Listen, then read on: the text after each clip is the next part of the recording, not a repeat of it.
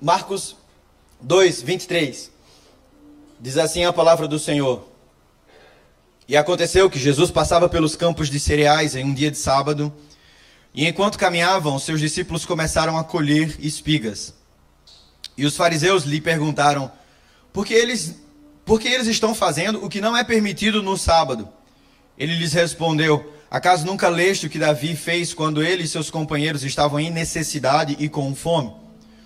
Como ele entrou na casa de Deus no tempo do sumo sacerdote Abiatar e comeu dos pães consagrados, dos quais apenas os sacerdotes tinham permissão para comer, e deu também e deu também aos companheiros. E prosseguiu: O sábado foi feito por causa do homem, e não o homem por causa do sábado. De modo que o filho do homem é Senhor até mesmo do sábado. Senhor Jesus, nós te agradecemos pela Sua palavra. Muito obrigado. Que o Teu Espírito Santo fale aos nossos corações nessa tarde, Senhor.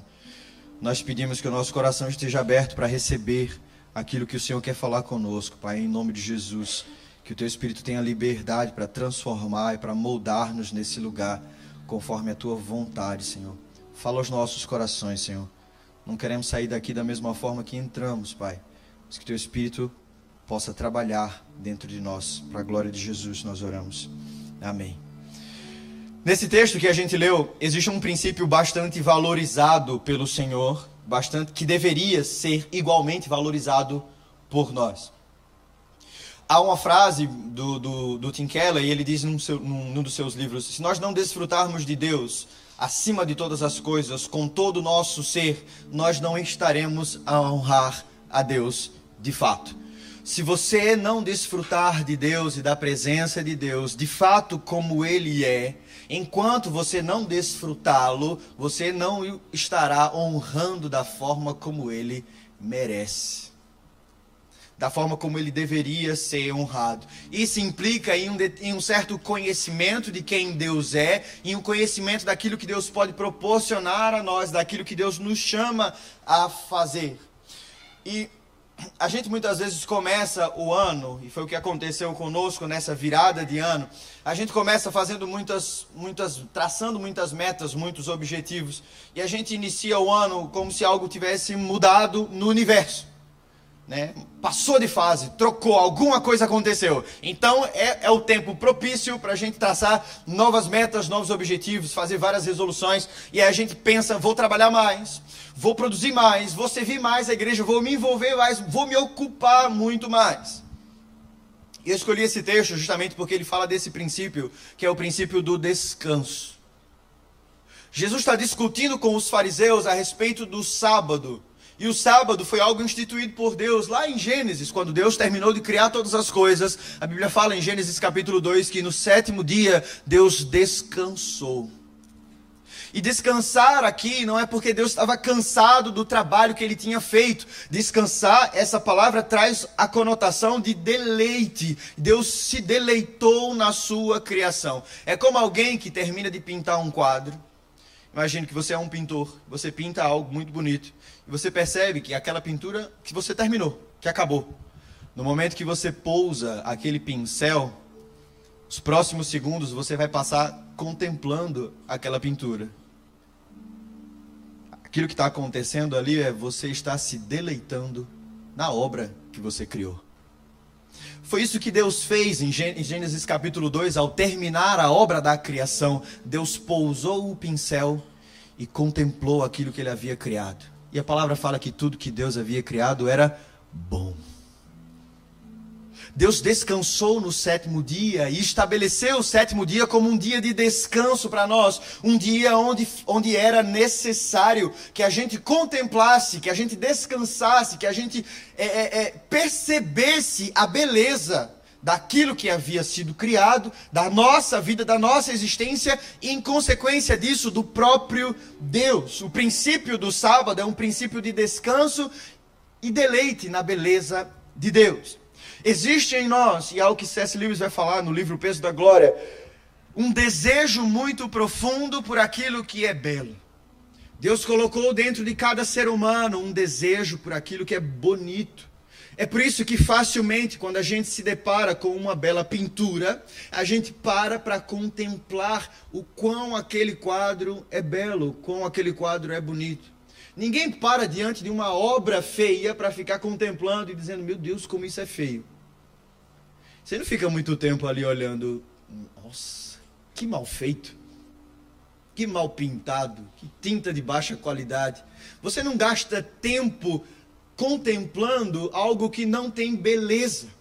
Pelo contrário, nós paramos para contemplar tudo aquilo que é belo. Da mesma forma, um músico que ouve a mesma música várias vezes, ou alguém que gosta de uma música, não sei se já aconteceu com você, quando você descobriu uma música que te pegou. E você fica, meu Deus, que música maravilhosa. Aí você volta aquela música e ouve de novo. E aí não é suficiente, você volta e ouve de novo. Ainda não é suficiente, você ouve de novo. Depois você chama as pessoas à sua volta, você manda no direct para ela, olha, ouça essa música aí. Você não está contente, porque é tanta beleza naquela música que você não se contenta em manter aquilo para você mesmo. Você quer que todas as pessoas experimentem o que você experimentou, o deleite que você experimentou ao contemplar, ao ouvir aquela canção.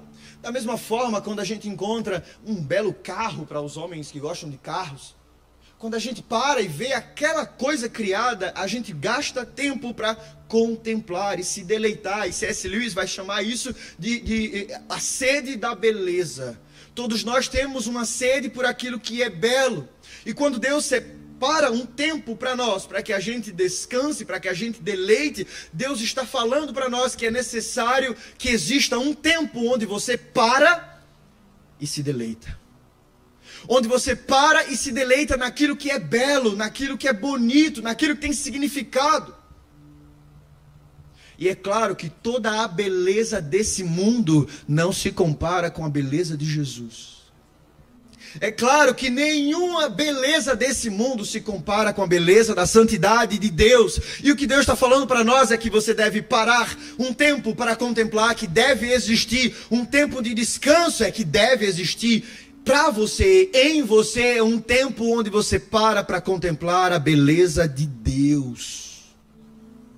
A beleza de Deus através das coisas criadas, através da Sua palavra, através do conhecimento de quem Ele é. C.S. Lewis vai adiante e ele diz assim: hoje nós estamos em um corpo finito, em um corpo corruptível. Tudo que a gente pode fazer é contemplar a beleza. Você não pode mexer, fazer parte. Quando você vê algo belo, a única coisa que você pode fazer é olhar.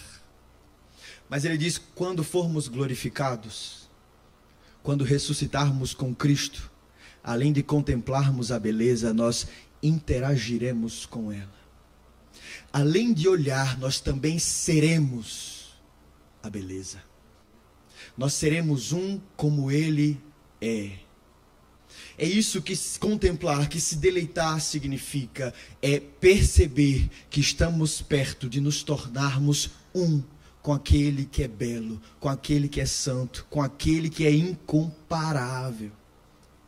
O princípio do sábado é o princípio do descanso, de parar de trabalhar para contemplar a Deus e contemplar o trabalho de Deus. E esse texto fala justamente sobre isso, porque o princípio do sábado foi instituído por Deus, mas os homens haviam feito daquilo uma lei muito dura, uma lei impenetrável. E isso é natural, porque o ser humano tem a tendência em pegar tudo aquilo que Deus nos dá e transformar em algo absoluto. A gente tem a tendência de pegar coisas boas e transformar coisas boas em coisas absolutas. É assim que a gente faz com dinheiro, é assim que a gente faz com sexo, é assim que a gente faz com riquezas, é assim que a gente faz com sei lá, com os nossos filhos. Eu dei esse exemplo pela manhã. Uma criança, muitas vezes existem pais que amam os seus filhos como se os seus filhos fossem Deus, na esperança de que os seus filhos lhes satisfaçam. Não os decepcione que os seus filhos alcancem os sonhos dos seus pais. E eles colocam tanta expectativa e tanta esperança no seu filho, que esse filho é um desgraçado, no sentido de não haver graça sobre ele, porque ele nunca foi amado como filho, ele sempre foi amado como Deus, e ele não pode retribuir o amor de Deus. Ele só pode retribuir o amor como sendo um filho. E muitas vezes nós, Amamos os nossos filhos como se eles fossem Deus, como se eles fossem capazes de retribuir o amor na proporção que Deus nos retribui. Como se eles fossem capazes de nos satisfazer, como se fossem deuses. Mas os nossos filhos não são deuses. As nossas riquezas não são deuses. O sexo não é um deus. Isso tudo a Bíblia chama de ídolos. Ídolos são farsantes. Ídolos são impostores. Eles se propõem a nos satisfazer, mas são incapazes de fazê-lo. E quando Jesus chama a gente para descansar no sábado, os homens pegam isso e tornam em algo absoluto. Eles pegam esse princípio do descanso e do deleite e transformam isso numa lei dura, numa lei cega, numa ordenança cega. E agora você não pode fazer nada no sábado, porque o sábado Deus disse que não é para fazer nada. Você vê que a queixa dos fariseus não é que vocês não estão se deleitando em Deus. Vocês não estão parando para contemplar Deus. A queixa deles é vocês estão trabalhando. E não é para trabalhar. Só que o princípio do sábado não é o mero não trabalhe, é o mero não trabalhe para contemplar o trabalho de Deus. Pare de fazer o que você está fazendo e olhe para Deus. Mas os fariseus haviam feito daquilo uma lei dura. E a resposta que Jesus traz àqueles fariseus mostra o verdadeiro significado do sábado. Os discípulos começam a acolher e aquilo acontece, e aí Jesus rebate os fariseus dizendo: "O sábado foi feito por causa do homem, e não o homem por causa do sábado." O sábado foi feito para o homem e nem o não o homem foi feito para o sábado. O sábado é uma ordenança para descanso. Veja, eu não estou dizendo que você agora deve parar e guardar o sábado que você tem que cumprir a lei de guardar o sábado. Isso é algo para os judeus, isso é algo para a lei de Moisés, que ficou na aliança mosaica. Mas o fato de Jesus ter cumprido, cumprido a lei não nos exime do princípio do sábado. O princípio do sábado é esse princípio de descanso, de deleite. O fato de Jesus ter cumprido a lei não te isenta de ter que parar, de ter que descansar. Porque o próprio sábado instituído por Deus aponta para alguém. Porque assim como todas as figuras no Antigo Testamento, maior parte das figuras da Bíblia apontam para Jesus, o sábado também aponta para Jesus. Porque assim como Deus separou o sábado para um descanso, Jesus é o nosso descanso. Jesus é o nosso lugar de conforto, de deleite, de satisfação, de alegria. Ele é o nosso sábado. E quando Deus fala para nós que o sábado foi feito para nós e não nós para o sábado, existe um princípio aqui de que é preciso parar para contemplar Jesus, que é o nosso sábado. É preciso parar para se deleitar em Jesus, que é o nosso descanso. Mas a gente vive na sociedade da performance. A sociedade da performance é também a sociedade do cansaço. No nosso tempo, a gente vive num tempo onde a gente demoniza o ócio ou a inatividade. A gente se sente mal se a gente tem tempo livre. Às vezes você está em casa fazendo nada e você pensa: meu Deus, devia estar tá fazendo alguma coisa. Devia estar tá lendo um livro. Devia estar tá orando. Devia estar tá trabalhando, devia estar tá malhando, devia estar tá correndo, devia estar fazendo alguma coisa. Porque, porque na cabeça da gente não fazer nada é errado. O ócio, estar parado, é completamente errado. Porque no tempo que a gente vive, nós somos medidos por aquilo que nós fazemos e não por aquilo que nós somos. Logo, se você não faz nada, você não é ninguém. Se você não trabalha, você não tem uma identidade. E para nós hoje, quanto mais ocupada a pessoa for, mais importante ela é. Não sei se você já falou isso, quando você se deparou com alguém bastante ocupado, você falou: meu irmão, me desculpe ocupar você. Me desculpe gastar o seu tempo. Porque a gente acredita que quanto mais ocupada a pessoa é, mais importante ela é. Porque a gente hoje valoriza mais o trabalho do que tudo. Se você faz, você existe. Se você não faz nada, você simplesmente não existe. Mas não é isso que Jesus fala. Mas não é dessa forma que Jesus nos trata. Não é assim que Jesus nos valoriza por causa da nossa quantidade de trabalho. E aí, por causa disso, muitas vezes a gente já começa o ano, como talvez deve ser o seu caso, exausto, inquieto. A gente está completamente comprometido com vários fardos que a gente já abraçou no dia 31. A gente já pensou, vai mudar o ano, eu tenho que malhar. Vai mudar o ano, eu tenho que emagrecer 20 quilos eu tenho que ficar forte, eu tenho que meter o shape, eu tenho que fazer aquilo, eu tenho que orar, eu tenho que ler a Bíblia toda, vai mudar o ano, eu tenho que abrir o meu negócio, eu tenho que estudar, tenho que formar, tenho que fazer isso e aquilo, e a gente já começa em janeiro. Hoje é que dia? 9, 7. 7 de janeiro, a gente já está sobrecarregado. A gente está completamente exausto e cansado, porque a gente, ao invés de largar os nossos fardos na cruz, a gente simplesmente abraçou mais fardos ainda. A gente colocou sobre os nossos ombros, ombros mais fardos ainda.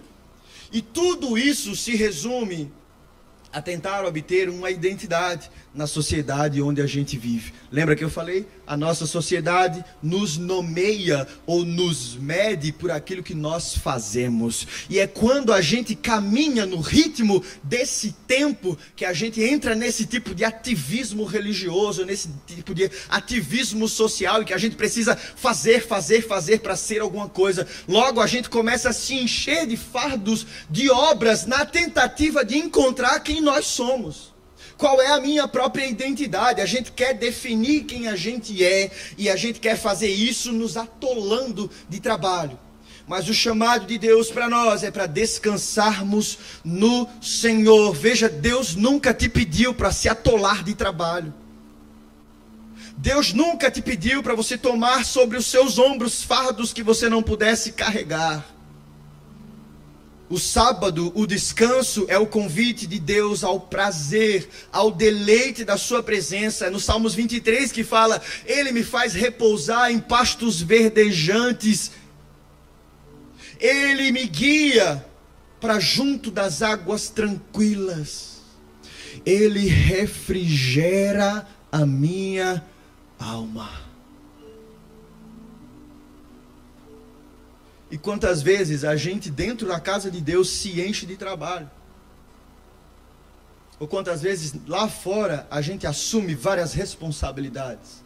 Não porque muitas vezes a gente precisa, mas talvez porque a gente tenta encontrar quem nós somos naquilo que nós fazemos. E Jesus está falando para você: você não é aquilo que você faz. A nossa grande identidade reside no nosso descanso em Jesus. Você é aquilo que Jesus diz que você é.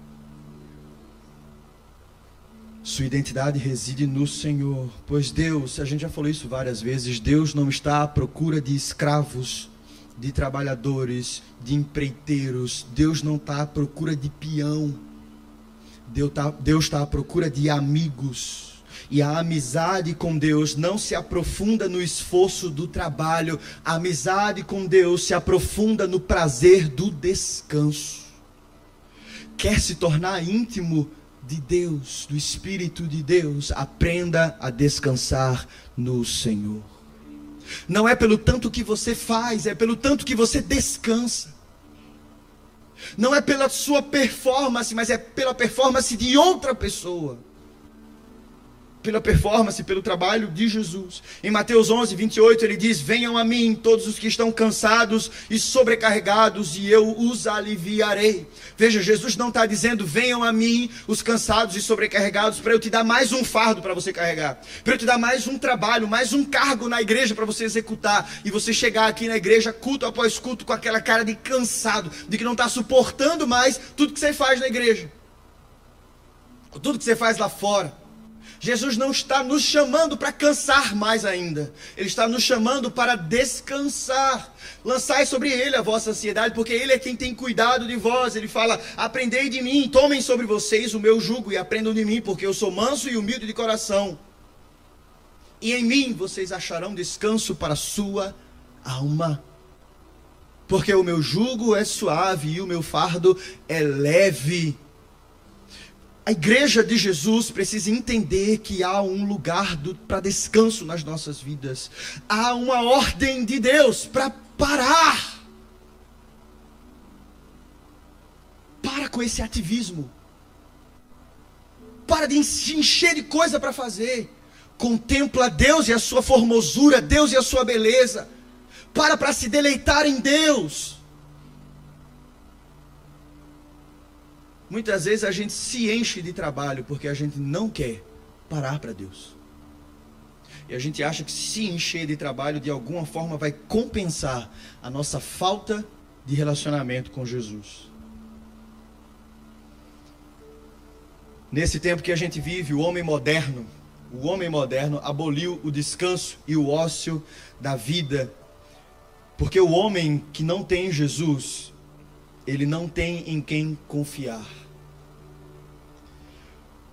O homem que não tem em Jesus o seu descanso, não tem uma rocha para descansar, um lugar para confiar. O homem moderno está preso a um mundo que está derretendo e por isso ele corre contra o tempo, na tentativa de acumular o máximo de bens possíveis que também irão derreter. Por quê? Para o homem desse tempo, essa vida aqui é tudo que eles têm. E nada mais além disso aqui. Por isso, para eles que não têm Jesus, que não têm a esperança da vida eterna, faz muito sentido se atolar de trabalho. Faz muito sentido lutar para abraçar as coisas desse mundo, coisas essas que vão derreter, junto com esse mundo que está derretendo também. Eu me lembro da parábola que Jesus conta, a história sobre um homem que tem um, um, campo e ele colhe as coisas daquele campo e ele guarda num celeiro, mas a colheita é muito grande, então ele derruba aquele celeiro e faz um celeiro maior ainda. Depois de armazenar toda a colheita ali, ele fala para si mesmo: agora pode descansar. Agora pode comer, beber e folgar, porque a minha alma tem em depósito muitas coisas. Jesus termina a história dizendo: louco essa noite te pedirão a tua alma e o que você tem em depósito vai servir para quem? Veja se isso não é o que Jesus está falando para nós, ou o que você tem em depósito serve para quê? Compra o quê? Isso aqui vai passar. Não sejam como os homens e as mulheres desse tempo. Eles não têm esperança e por isso se agarram com todas as forças a esse mundo. O homem desse tempo é o perfil do homem pecador, o homem que não tem esperança, alguém que está devorando o mundo. É gente inquieta, desesperada, é gente que vive para isso aqui, porque a vida dele vai acabar aqui. Ele não tem a esperança de uma vida futura. Por que, que o homem desse tempo, por que, que a mulher desse tempo adultera? Porque ela está insatisfeita com seu marido. Porque o homem desse tempo idolatra, porque ele está insatisfeito com o seu Deus. Porque o homem desse tempo rouba porque ele está insatisfeito com o que tem. Porque o homem desse tempo se embriaga porque ele não se sacia com aquilo que ele tem. E todos esses pecados mostram para nós uma vida literalmente desgraçada, sem a graça de Deus. E isso não é um comportamento de gente que vive, mas de gente que sobrevive. Essa gente Muitas vezes tem posses, muitas vezes tem riquezas e não lhe falta nada material. Essa gente, segundo Jesus, essa gente não está vivendo, essa gente está sobrevivendo. Quem vive somos nós que temos a esperança da vida eterna. E a gente sabe que não é necessário correr pelas coisas desse mundo, porque a gente sabe que a nossa esperança está no Senhor. É a própria palavra que fala Cristo em nós, a esperança da glória. É por causa de quem Ele é, é por causa do que Ele fez que a gente pode descansar. A gente não se desespera com esse mundo, com as coisas desse mundo. A gente não se desespera por nos faltar riquezas, bens ou até saúde. A gente não se desespera por isso. A gente descansa porque a gente sabe o Deus a quem a gente serve, porque em nós existe algo que se chama a esperança da ressurreição, a esperança da vida eterna. Paulo fala isso em 1 Coríntios, capítulo 15. Se nós não formos ressuscitar, somos de, somos de todos os mais dignos de compaixão, somos os mais coitados, mas nós somos os que ressuscitarão. Nós somos aqueles que viverão a vida eterna ao lado do nosso Senhor e Salvador, ao lado daquele que é o nosso descanso eterno. É por isso que a gente não milita, é por isso que a gente não é ativista, é por isso que a gente não se sobrecarrega e é por isso que a gente obedece a ordem de Jesus para parar em 2024 e descansar em Jesus. Isso aqui não é uma corrida. Isso aqui não é uma competição. Você não está competindo com ninguém. É preciso parar para descansar. O homem desse mundo está tentando se agarrar ao mundo desesperado porque ele não se vê ressuscitado. O homem desse mundo se agarra a todas essas coisas porque ele se vê vencido pela morte. Ele se vê vencido pela morte. Mas nós vencemos a morte em Cristo Jesus. A gente não luta pelas coisas daqui, a gente pode aqui sofrer injustiça, ser pisado, perseguido, maltratado, mas a nossa esperança vai para além dessa vida, para uma eternidade com o Pai. Por isso, a perspectiva do descanso que Jesus revela para nós só pode ser vivida por aqueles que têm esperança na vida eterna. Foi aquilo que eu falei na palavra das ofertas. Se Jesus diz que é alguém e se ele realmente é essa pessoa que ele diz que é, então há esperança para nós. Então há lugar de descanso. Ele conta a história de dois homens que construíram uma casa sobre a rocha e o outro a casa sobre a areia. Ele diz que aquele que fez a sua casa sobre a rocha foi grande a tempestade, grande foi o temporal, mas a casa permaneceu firme, porque ela estava firmada na rocha. Nós que estamos em Cristo temos a esperança da ressurreição e em Cristo nós nos vemos ressuscitados. É por isso que Jesus te convida para descansar. É por isso que Jesus te convida para parar um pouco. Sossega. O que é que você pode abrir mão? Daquela lista de coisas que você fez no dia 31. Dá para arriscar um monte de coisa. Tem muita coisa que é superficial. Daquela lista que você fez, Jesus está perguntando: cadê o tempo de descanso? Isso aqui não é uma corrida. Por isso nós somos convidados a descansar no Senhor, a nos deleitar no Senhor, ao refrigério das nossas almas. Para as pessoas que Jesus chama, ele nos convida em Mateus capítulo 6 a olhar para as aves no céu e olhar para, para os lírios do campo. Olhem para as aves do céu, elas não plantam nem colhem. Olhem para os lírios do campo, nem Salomão em toda a sua glória se vestiu como eles mas o Pai é quem cuida delas. Isso é um convite de Jesus para nós, para nós encontrarmos o nosso valor e a nossa segurança no Senhor. Será que vocês não valem muito mais do que as aves? É o que Jesus pergunta para nós. Será que Deus não cuida de vocês mais do que cuida dos lírios do campo? Será que Deus vai ser negligente com você? Ele não cuida dos pássaros? Há valor e segurança nas mãos de Jesus. Há valor e segurança na presença de Jesus, na beleza de Jesus. Você pode encontrar o seu valor e a sua segurança em 2024. Eu quero te convidar a isso. Pare um pouco. Pare um pouco. E é assim que Jesus nos convida a descansar. Descansar é estar em Sua presença e se deleitar nela. Descansar é contemplar o pôr do sol e se lembrar do Criador. Descansar é contemplar as aves e se lembrar daquele que cuida de todas elas. Descansar é saber que, mesmo no meio da mais profunda tempestade, Jesus dorme dentro do nosso barco. Eu descanso porque nele eu tenho a esperança de viver para sempre, porque ele me prometeu e eu sei que Ele é fiel para cumprir. É assim que o Pai nos convida a descansar, mas eu quero concluir com isso. Nem sempre o caminho teve aberto para nós. Nem sempre esse lugar de descanso esteve acessível para nós. Quando a gente lê lá em Gênesis capítulo 3,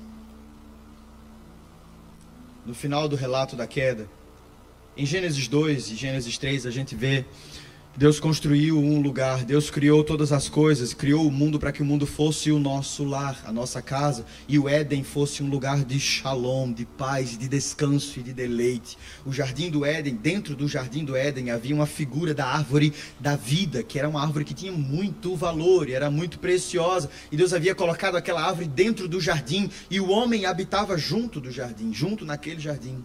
Aquele jardim era um refúgio, um lugar para se deleitar na criação e em Deus. Mas quando nós caímos em Adão, por causa do pecado, nós fomos expulsos do jardim, expulsos da presença de Deus. E em Gênesis capítulo 3, versículo 24, ele fala: E havendo expulsado o homem, pôs a leste do jardim do Éden os querubins e uma espada flamejante que se revolvia por todos os lados para guardar o caminho da árvore da vida.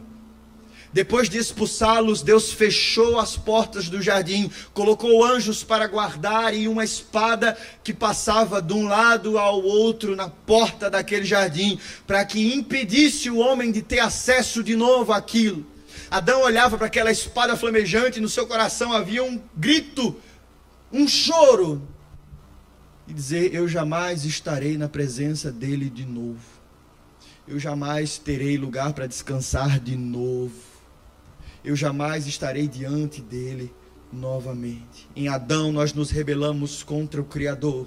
Paulo diz isso em Romanos capítulo 5 e 1 Coríntios capítulo 15 também. Adão e Eva são a essência de quem nós somos, facilmente atraídos por aquilo que vemos, facilmente atraídos por aquilo que desejamos. Quando Adão foi expulso do Éden, Deus fechou o acesso à presença dele, fechou o acesso ao descanso, fechou o acesso ao lugar de refúgio. E a não ser que a sede daquela espada por sangue fosse saciada, o homem jamais veria a Deus novamente. Mas a grande e boa notícia do Evangelho é que o, aquela espada bebeu o sangue de Cristo e o caminho foi aberto novamente para nós aquela espada desceu sobre o nosso Salvador, e a sede daquela espada foi saciada pelo sangue de Jesus, e por causa disso, as portas do jardim foram abertas mais uma vez. É possível entrar mais uma vez e encontrar um lugar de descanso na presença do Senhor, porque Cristo pagou o preço para que aqueles portões fossem abertos. Veja o que Hebreus capítulo 10, versículo 19 e 20 fala: Portanto, meus irmãos, tendo ousadia para entrar no santuário pelo sangue de Jesus, pelo novo e vivo caminho que ele nos abriu por meio do véu, isto é, pela sua carne. Éramos incapazes de estar na presença de Deus, entretanto, Jesus nos reconciliou através da sua morte e da sua ressurreição.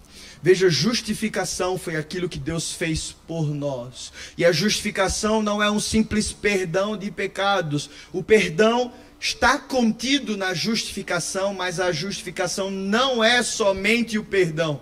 O perdão é quando alguém olha para você e fala: Vá em paz, você não me deve mais nada. Pode ir embora. Você libera aquela pessoa para ir o que Deus operou em nós através de Cristo é o que a gente chama de justificação, e a justificação tem um, uma resposta final. A justificação não diz você está livre, pode ir. A justificação diz você está livre, pode entrar. Você é livre do fardo do pecado, pode entrar de novo para cear mais uma vez com o seu Salvador, para encontrar descanso nos braços do Senhor, porque Jesus nos fez propícios a Ele. Na queda de Adão, a gente foi expulso do paraíso e perdemos o lugar de descanso e a árvore da vida, mas através de Jesus nós recuperamos ela. Em Gálatas 3,13, Paulo fala para nós que maldito todo aquele que for pendurado num madeiro. Maldito todo aquele que subir numa cruz.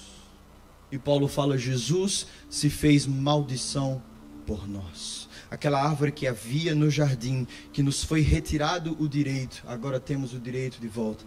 Há um poema do século XVI que se chama O Sacrifício. Vou concluir com esse poema. Ele diz assim: o poema é em inglês e eu vou ler em português, por isso não vai rimar, também, mas fica atento aí. O poema diz assim: o autor escreve como quem Jesus estivesse falando isso, como se essas fossem palavras de Jesus na cruz. E ele diz assim: Todos vocês que passam, observem e vejam. O homem roubou o fruto, agora é preciso que eu suba na árvore. Uma árvore de vida para todos, exceto para mim. Houve algum sofrimento tão grande quanto o meu? O que Jesus está dizendo é que porque ele tomou a cruz, que para nós era símbolo de morte, a cruz que Jesus tomou era a árvore da morte. É porque ele subiu na árvore da morte que nós podemos comer mais uma vez da árvore da vida é que Jesus transformou a cruz, em outras palavras, Jesus transformou a cruz, que para nós e que para o mundo é um símbolo de morte, em um símbolo de vida. Por isso que a gente anda com a cruz presa no pescoço, que a gente faz tatuagem de cruz, que a gente coloca a cruz em todo lugar, porque a cruz para nós nos lembra que nós temos um lugar para descansar, que Jesus pagou a nossa dívida e que nós podemos comer mais uma vez da árvore da vida. Em Gênesis a gente tem a presença da árvore da vida, em Apocalipse 22 a gente tem a Nova Jerusalém que desce dos céus e adivinha o que está no centro da Nova Jerusalém? A árvore da vida. Essa cidade desce dos céus adornada como uma noiva. Deus está no meio dela, ele será o seu Deus e nós seremos o seu povo. Lá não haverá choro, lá não haverá pranto, porque o Senhor enxugará dos seus olhos toda a lágrima. Foi porque Jesus subiu na árvore da morte, que é a cruz, que hoje nós podemos ter acesso à árvore da vida. Eu quero te convidar a ficar em pé no seu lugar. Nós vamos cear nesse momento. E enquanto os voluntários passam para distribuir os elementos da ceia,